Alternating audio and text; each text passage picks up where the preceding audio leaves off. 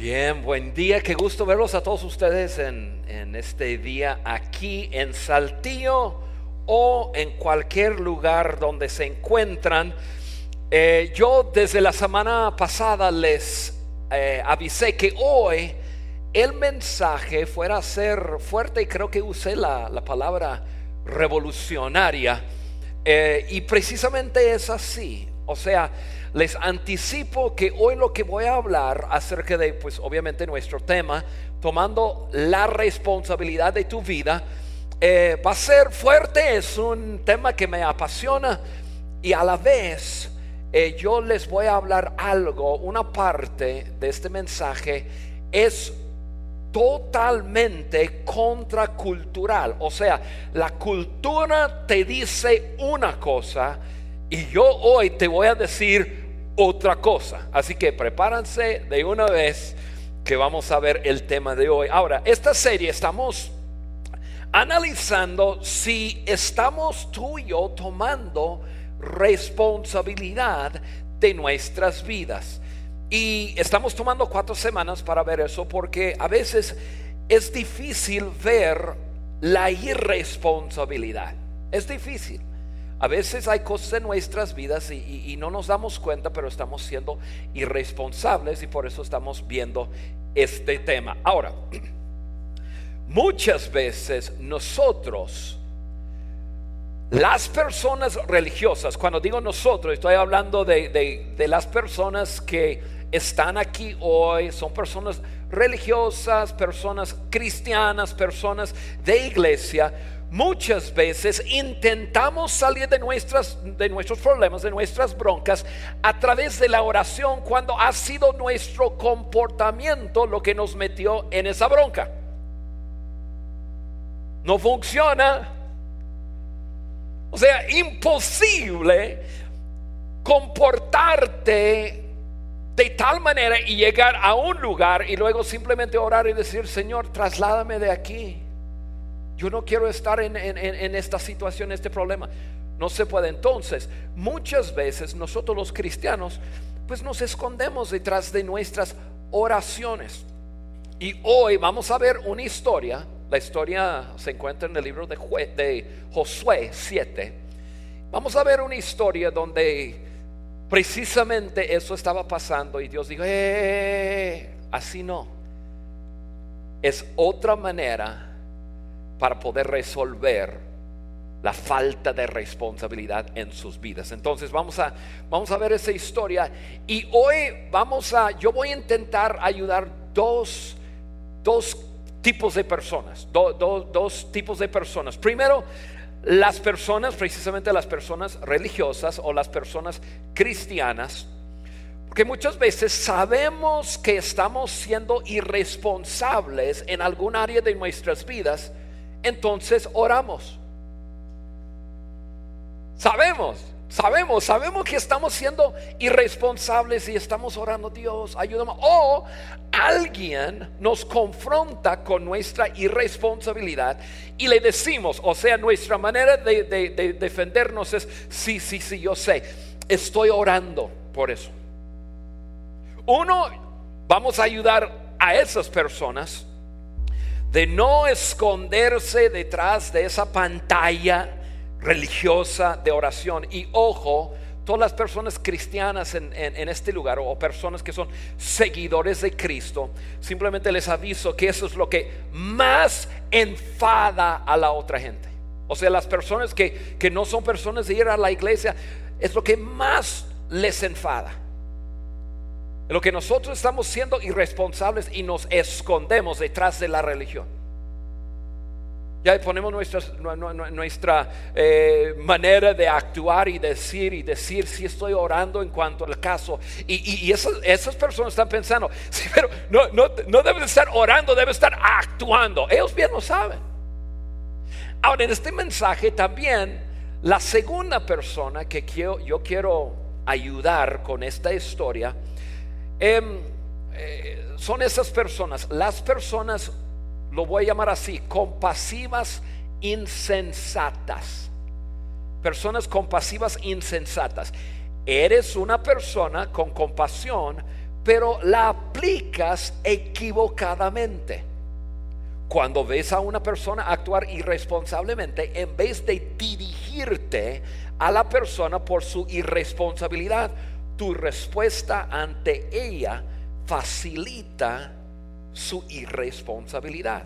Comienzas a pensar, ay, pobrecito. No, es que yo, yo sé lo que ha, pasado en la vida. O, o, es, ay, pobrecito, no, no, no, no te preocupes, yo, yo te voy a solucionar el asunto.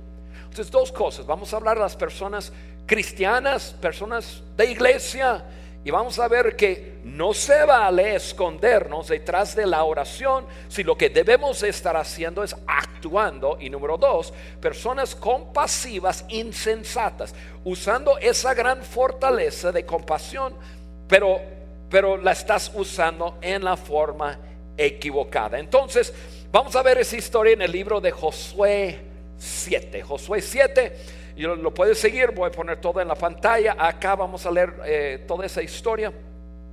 Pero déjame anticiparles la historia, déjame hablarles un poco acerca de qué está pasando en la historia de Israel cuando sucede aquí.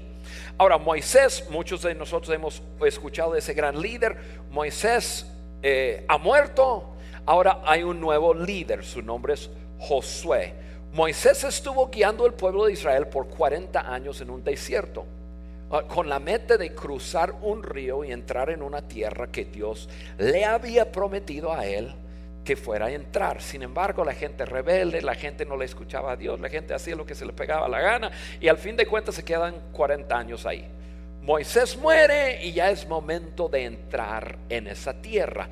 Tienen una promesa de Dios yo voy a estar con ustedes. Escuchan mi instrucción, sean responsables de caminar tras lo que yo les digo y les va a ir re bien. Perfecto. Llega el momento, eh, cruzan el río Jordán. Cuando cruzan el río Jordán, es momento de tomar la primera ciudad. La primera ciudad se llamaba Jericó. Jericó. Si en algún momento de tu vida asististe a alguna iglesia, quizás la escuela dominical, probablemente has escuchado, quizás cantaste una, canción inventada de Jericó y los muros de Jericó. ¿Se acuerdan? Esa es la historia donde dieron siete veces en una semana y luego el último día dieron siete veces en un día, tocaron las trompetas, Dios con su, su mano poderoso derrumba los muros de Jericó, la gente entra y toma posesión. Ahora viene la segunda ciudad. La segunda ciudad se llama Ahí. Sin embargo, había una pequeña cosa. Antes de entrar y tomar posesión de la ciudad de Jericó, Dios les había dicho, ahora, esta es la instrucción, Van a entrar, yo voy a estar con ustedes, pero esta es la primera ciudad. Yo no quiero que toquen nada, nada.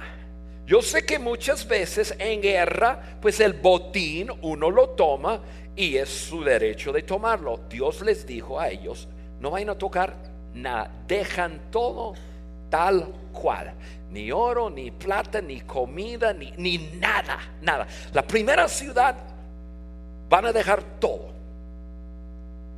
Pues cuando cayeron los muros de Jericó, un hombre llamado Acán estuvo ahí metido en la guerra haciendo lo suyo y se topa con unas cosas de oro y plata.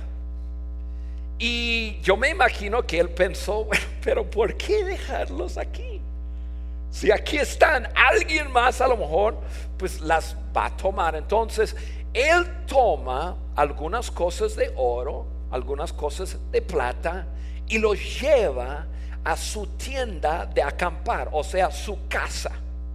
Y nadie más sabía más que él y quizás sus hijos, porque los escondió, las cosas que había tomado, los escondió de, debajo de la tienda de acampar en una esquina y ahí estaban. Entonces ya entramos en la historia. Entonces eso es todo lo que había pasado y, y ahora entramos en la historia. estamos en Josué 2, perdón, Josué 7, versículo 2. Voy a comenzar a leer, pueden seguir la letra aquí. Dice, Josué envió a unos hombres de Jericó hacia ahí. Ahí es la segunda ciudad. Eh, lugar cerca a Bet Aven, frente a Betel, y les dijo, vayan a explorar la tierra. Fueron pues y exploraron la ciudad de ahí. Poco después regresaron y le dieron el siguiente informe a Josué. No es necesario que todo el pueblo vaya a la batalla. Dos o tres mil soldados serán suficientes para que tomemos ahí. Esa población tiene muy pocos hombres y no hay necesidad de, cansar a todo el pueblo. Por esa razón solo fueron a la batalla tres mil soldados, pero los de ahí los derrotaron. El ejército israelita sufrió 36 bajas y fueron perseguidos desde la puerta de la ciudad hasta las cantaras, canteras. Perdón. Ahí en, un, en una pendiente fueron vencidos. Como resultado, todo el pueblo se acobardó y se llenó de miedo. Entonces, ahí está, primera ciudad, una ciudad gigantesca, una ciudad imposible meterse y ellos ellos dan siete vueltas, los mulos caen, entran, toman la ciudad. Un rancho, van a un rancho. Mandan tres mil hombres para tomar un rancho y salen huyendo de ahí, mueren 36 hombres y ahora todo el mundo, que aproximadamente dos millones de personas, estaban ya escuchando la noticia, nos derrotaron, nos derrotaron, murieron 36 y dice que todo el pueblo se acobardó y se llenó de miedo. ¿Qué pasa? ¿Pero por qué? O sea, Dios ¿Qué está pasando con esto? Seguimos leyendo. Ante esto, Josué se rasgó las vestiduras y se postró rostro en tierra ante el arca del pacto del Señor. Es el arca del pacto del Señor es donde ellos se concentraban, que ahí estaba Dios. En, en su tiempo, ahí es donde hablaban con Dios. Lo acompañaron los jefes de Israel, quienes también mostraban su dolor y estaban consternados. Josué le reclamó a Dios. Es importante. Josué le reclamó a Dios, Señor y Dios, ¿por qué hiciste que este pueblo cruzara el Jordán y luego lo entregaste en manos de, de los amor, amorreos para que lo destruyeran. Mejor nos hubiéramos quedado al otro lado del Jordán, Señor. Dime, dime, Señor, ¿qué puedo decir ahora que Israel ha huido de sus enemigos? Los cananeos. Mira, en pocas palabras, los cananeos se van a enterar. Van a hablar con el resto de la gente. Vienen y nos van a exterminar. Señor, Dios, y, que, y luego me gusta eso. ¿Qué será de tu gran prestigio? O sea, Dios, aquí estamos en la tierra, te estamos representado y nos fallas de esa forma. Dios, ¿no, ¿no te has puesto a pensar cómo eso va a reflejar lo que la gente piensa en ti? Y ahí está Josué reclamando, qué pena Dios, qué pena para ti. No sé qué estás pensando, pero ¿qué te pasa? Seguimos, versículo 10. Y el Señor le contestó, levántate, ¿qué haces ahí postrado? José, ¿qué tú estás haciendo? Aparte de estarme reclamando lo que acaba de pasar. ¿Por qué estás aquí orando? ¿Por qué estás aquí hablando conmigo? O sea, Josué, no es tiempo de estar hablando conmigo, no es tiempo de estar orando. Mira lo que Dios le dice. los israelitas han pecado. Y, ahorita vamos a ver algo sumamente importante. Los israelitas han pecado y han violado la alianza que concerté con ellos. Se han apropiado del botín de guerra que debía ser destruido y lo han escondido entre sus posesiones. Por eso los israelitas no podrán hacerles frente a sus enemigos, sino que tendrán que huir de sus adversarios. Ellos mismos se acarrearon su destrucción, o sea, su irresponsabilidad ha producido esto. Me encanta que Dios dice, levántate, ¿qué haces hablando conmigo? Han sido irresponsables y por lo mismo les va mal. Dice, ellos mismos se acarrearon su destrucción y si no destruyen ese botín que está en medio de ustedes, yo no seguiré a su lado. Levántate, purifica al pueblo, diles que se consagren para presentarse ante mi mañana, que yo, el Señor Dios de Israel, declaro la destrucción que está en medio de ti, Israel. No podrás resistir a tus enemigos hasta que hayas quitado el oprobio que está en el pueblo. O sea, Josué, no es tiempo de estar orando. Fue una falta de responsabilidad hacia mi instrucción que ha producido esto y la oración no va a ayudar a nada. Levántate, le dice dos veces, levántate, oye, levántate.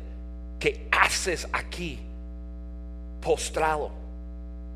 O sea, su comportamiento produjo esto. Oración no lo va a arreglar. Ahora, hay algo sumamente importante también de esta historia fue un solo hombre llamado Acán, quien no escuchó, fue irresponsable, tomó unos artículos de oro y plata, los llevó y los, los escondió. Una sola persona. Mas, sin embargo, Dios dice, los israelitas han pecado, han violado la alianza que yo hice con ellos. Y a lo mejor tú estás pensando, y también yo, yo, yo pensando, oye, pero, pero ¿qué ondas aquí? Fue un hombre, no todos. La irresponsabilidad de una persona impactó, pues causó la muerte de 36 e impactó todo el pueblo. Y nosotros podemos pensar y, reclamarle a Dios, pero Dios no fue, no fueron todos que fueron irresponsables, solamente fue uno. Pero ahí está lo que les mencioné la semana pasada. Eh, una verdad es una verdad, te gusta o no te gusta, creer que es justo o no es justo, es una verdad de la naturaleza de la irresponsabilidad. Y es lo siguiente, la, la irresponsabilidad o naturaleza de cualquier comunidad es así. Cuando una persona es irresponsable, cuando una persona es irresponsable, no solo esa persona cosecha lo que ha sembrado. Toda persona conectada a ella cosecha algo de lo sembrado. Lo voy a repetir. E-, es parte de la naturaleza de cualquier comunidad. Y acuérdense, yo les dije, somos parte de muchas comunidades. Una comunidad puede ser, pues nuestra familia es una comunidad. Una iglesia puede ser una comunidad. Un equipo de deporte puede ser una comunidad. Pues una, ciudad es una comunidad, un país es una comunidad, un lugar de trabajo, o sea, una agrupación de personas donde hay relación es una comunidad. Y, y, y ese es la naturaleza de cualquier comunidad. La irresponsabilidad de una persona va a impactar a muchas personas que están en esa comunidad. Quizá desde nuestra perspectiva no es justo. Pero quiero decirte, es una verdad.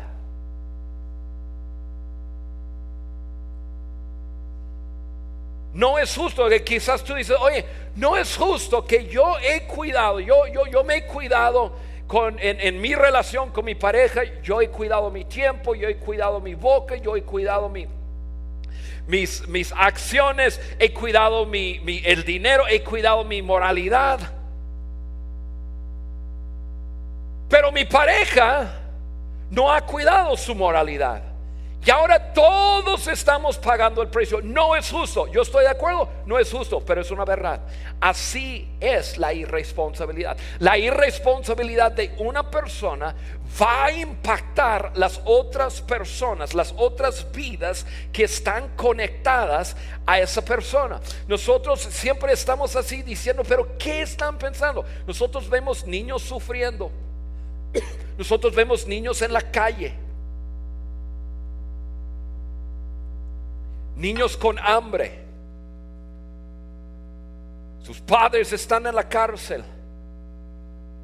Y nosotros decimos, pero no es justo. Tienes toda la razón del mundo, pero es una verdad. La irresponsabilidad de personas conectadas en una comunidad van a impactar las vidas de las otras personas. Y es por eso que en unos segundos voy a poner algo aquí en la pantalla, que ya lo pusieron. Es por eso que no debemos tolerar la irresponsabilidad.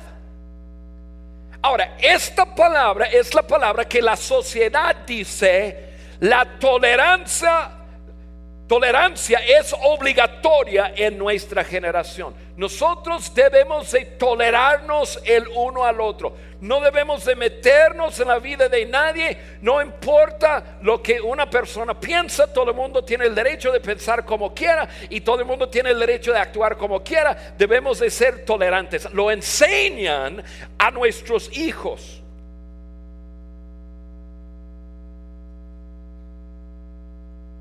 Lo enseñan, lo enseñan en la escuela.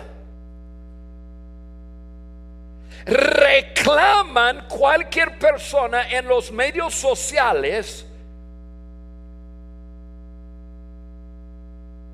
que reclama la irresponsabilidad de una persona y no atacan a la persona irresponsable, ataca a la persona que no es tolerante.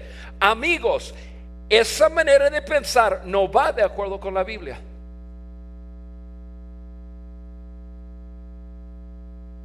No va de acuerdo a la Biblia. La Biblia nos enseña que la irresponsabilidad impacta a todos.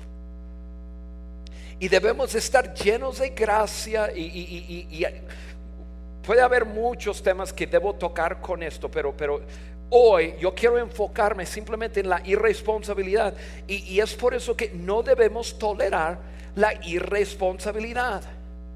Y, mira, yo sé que quizás ha habido personas irresponsables en tu vida y, has tratado de, dar un paso y entrar y, has recibido o has escuchado la, frase, ¡Ey! No te metes a mi vida. eso es mi vida.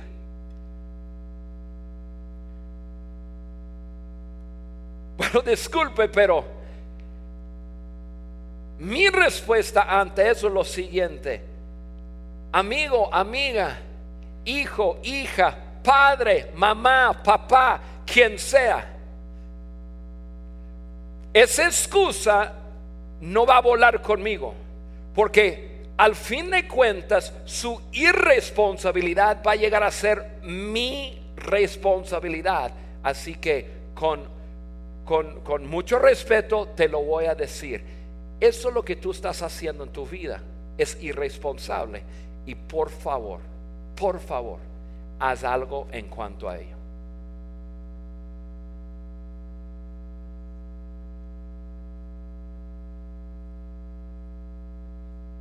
Esa es la forma correcta de hacerlo. O sea, el mensaje de de esta historia y el mensaje de toda nuestra, nuestra serie es esta. No puedes tolerar la irresponsabilidad. Nadie gana. No puedes tolerar la irresponsabilidad en tu propia vida y no puedes tolerar la irresponsabilidad en la vida de otras personas. Y escúchenme bien, eso no quiere decir que somos policía para todas las, personas. Pero si tú estás conectado o conectada a la vida de alguien más en alguna comunidad, o sea, en familia o en, en el trabajo, en un equipo de trabajo y hay alguien siendo irresponsable, no es correcto hacerte de la vista gorda.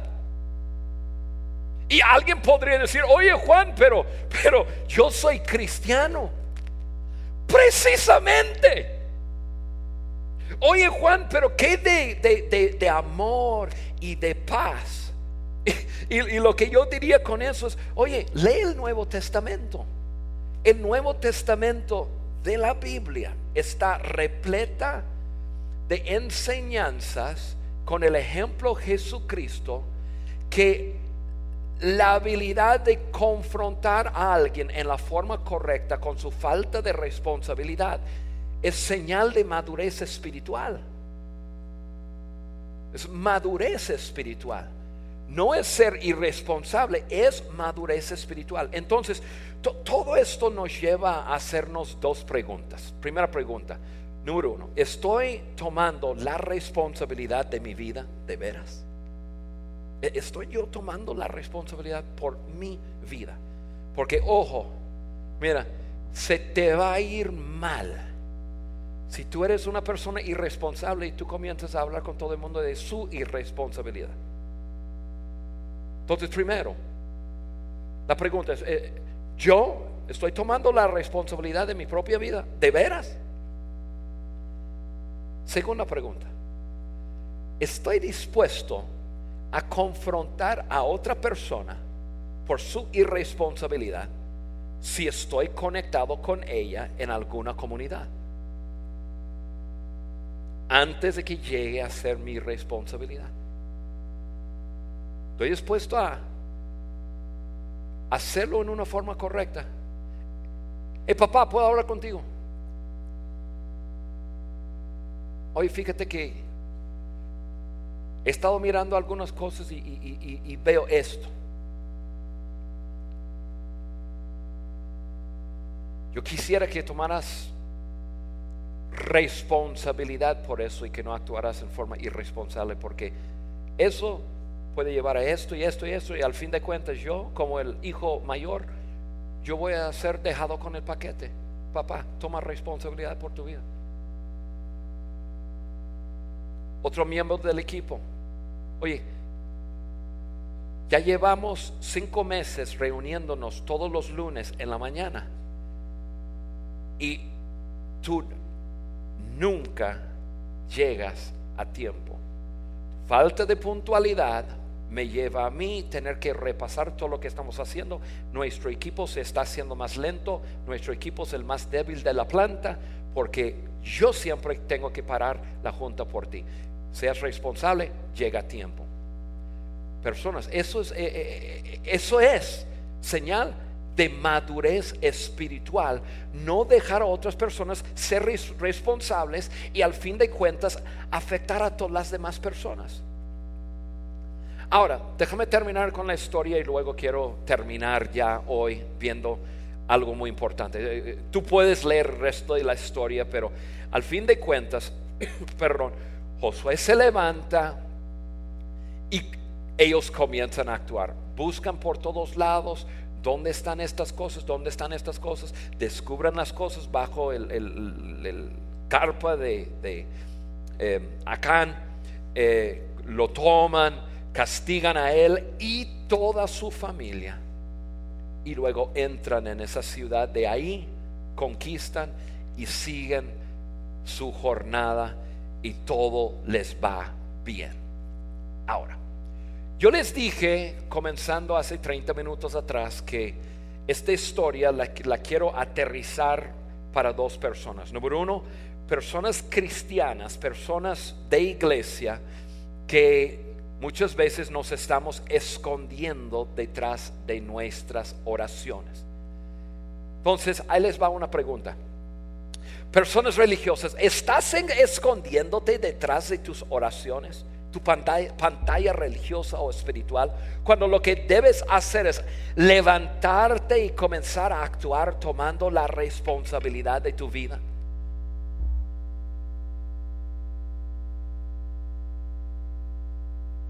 Reflexiona tantito en tu propia vida. Si tú eres una persona de iglesia, tu respuesta ante las dificultades, y créeme, hay dificultades, la oración es requete buena. No estoy diciendo que nunca debemos de orar, no. Pero ¿para qué? ¿Sí? ¿Para qué? ¿Para qué estás orando? Estás orando, pidiéndole a Dios algo que tiene que ver con tu falta de responsabilidad. O sea, si Dios ya ha declarado algo en su palabra, no hay necesidad de orar por ello. No hay necesidad de orar y pedirle a Dios, oye, Dios, debo ser honesto con eso o mejor no le digo. Si tú estás orando en cuanto tienes, tienes, tu novio, tu novia, si tú estás orando preguntándole a Dios, Dios, ¿debo de tener relaciones sexuales antes de casarme o después? Ya está, no, no hay por qué orar. Si tú estás orando, ¿debo de pagar mis impuestos o no debo pagar mis impuestos? No hay por qué orar. Usted no se imagina la cantidad de personas que se acercan conmigo y me piden orar por cosas que yo digo, no, yo no voy a orar por eso. Juan, yo estoy casado y, no sé, pero yo siento que ahora sí yo encontré la persona, ahora sí ese es el compañero de alma, ahora sí. Entonces estoy orando, eh, preguntándole a Dios si, si, si debo... ¿Qué?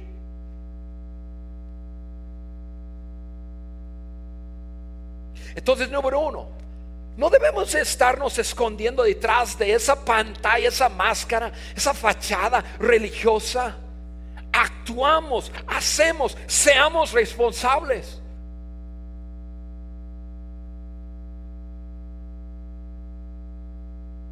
Hay que pensarlo muy bien.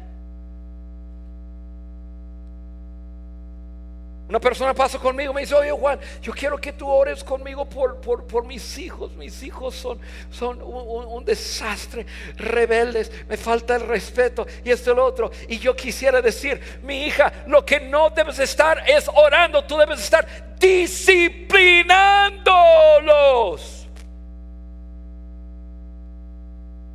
¿Te das cuenta? Hay muchas cosas que nosotros nos escondemos detrás de, y, vamos al salón de, su salón de clases y, nos, nos, dice, mira, su hijo, yo no sé, ya no sabemos qué hacer con su hijo. Ya no sabemos, es que yo, le pido y no lo hace, este, el otro. Y, claro, para muchos, ya es el, profe, es o la maestra. No, no, no, la, la maestra no sirve porque, porque si ¿Cuándo vamos a tomar responsabilidad por nosotros y, decir, ay, yo sé, yo sé, lo, ya, ya, ya, eh, estoy orando por eso, estoy orando que Dios me ayude con mis hijos? Haz algo. No te escondes, no nos escondemos detrás de nuestra, de, una pantalla, una, esa pantalla, una fachada religiosa. Nos hacemos responsables por nuestras vidas. No estés orando por tus finanzas si no estás viviendo a base de un presupuesto y no estás poniéndole a Dios primero en tu vida. Dios te va a decir, ¡eh! Levántate. No es el momento de estar orando. Así de sencillo. Yo sé que eso suena muy fuerte, les anticipé.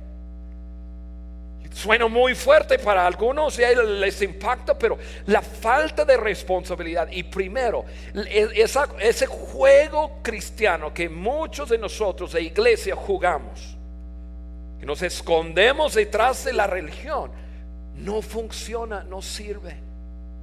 Ahora, la segunda cosa, esto es para todos, todos, todos. Hay personas cerca de ti o en tu red de comunidades cuya irresponsabilidad te está impactando, pero tienes miedo de confrontarlas.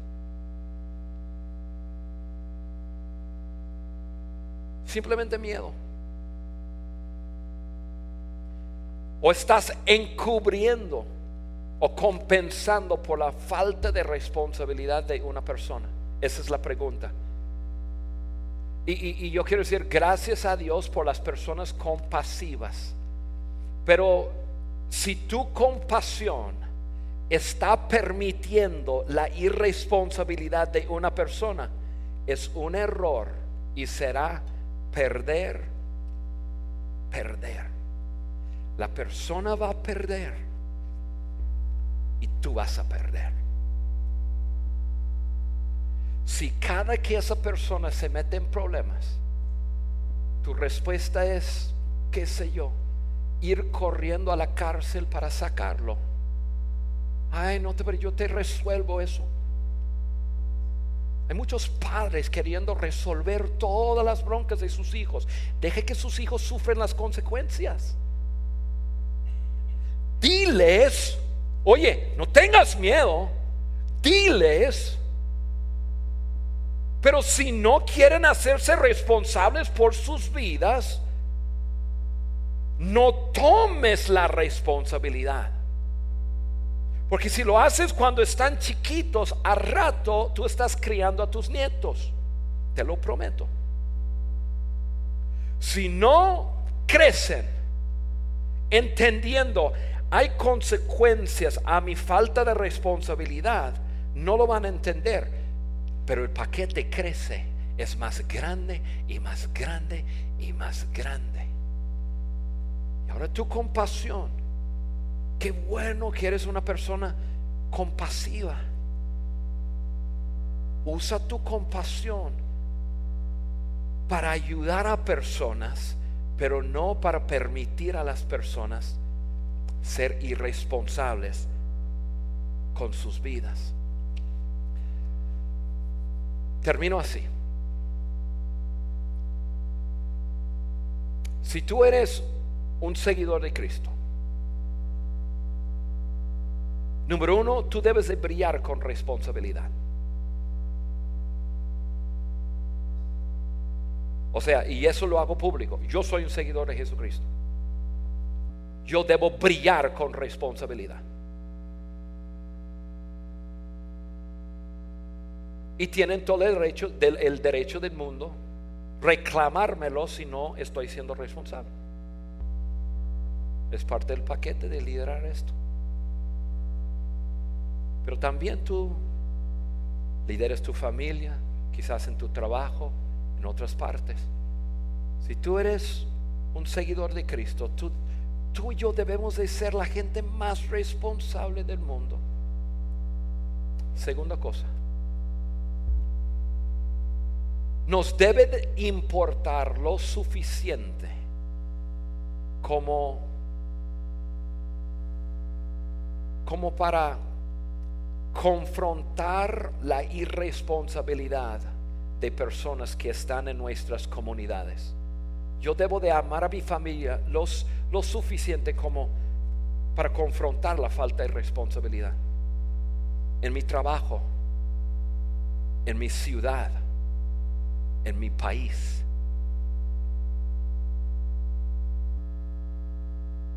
Ser responsables y no simplemente tolerar la falta de responsabilidad de personas,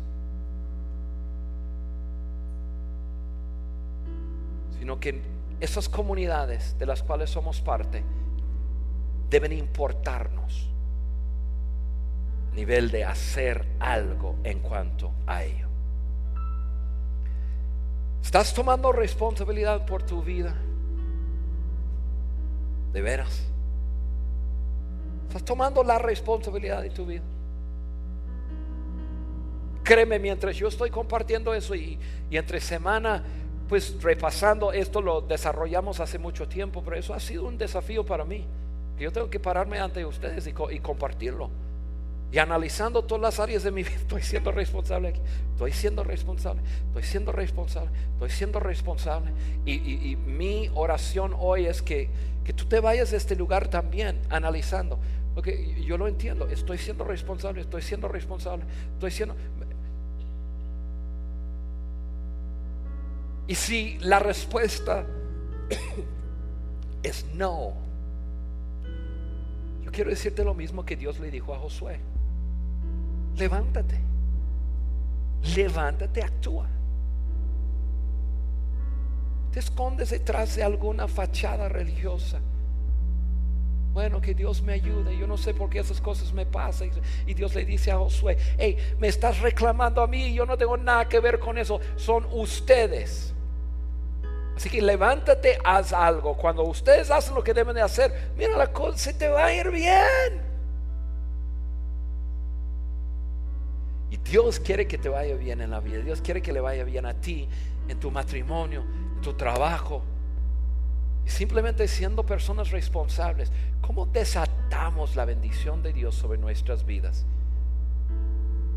Y no toleramos la irresponsabilidad de otros que están en nuestras comunidades. Ese es un desafío, amigos. Pero nuestro mundo cambiará si aprendemos a hacerlo. Padre, esto lo que compartí en esta mañana es, es fuerte, es quizás para muchos difícil escuchar. Quizás algunos tendrán que romper con patrones familiares que vienen por así viviendo por muchos años. Pero ser responsables y hablar con aquellas personas que están viviendo en forma irresponsable es nuestra responsabilidad. Yo te pido, Dios, que tú nos ayudes a cada uno de nosotros. Es más, Dios, yo te voy a pedir algo cada persona que está escuchando mi voz hoy, en este auditorio, a través de streaming, quizás un podcast, yo te pido que esta semana, cada vez que estamos por hablar, actuar o hacer algo irresponsable, yo te pido que tú abras nuestros ojos para verlo antes de hacerlo y darnos por lo menos la oportunidad de dar un paso atrás y ser personas responsables de nuestras vidas. Te doy gracias en el nombre de Jesús. Amén. Amén. Amigos, buen día. Tengan excelente semana.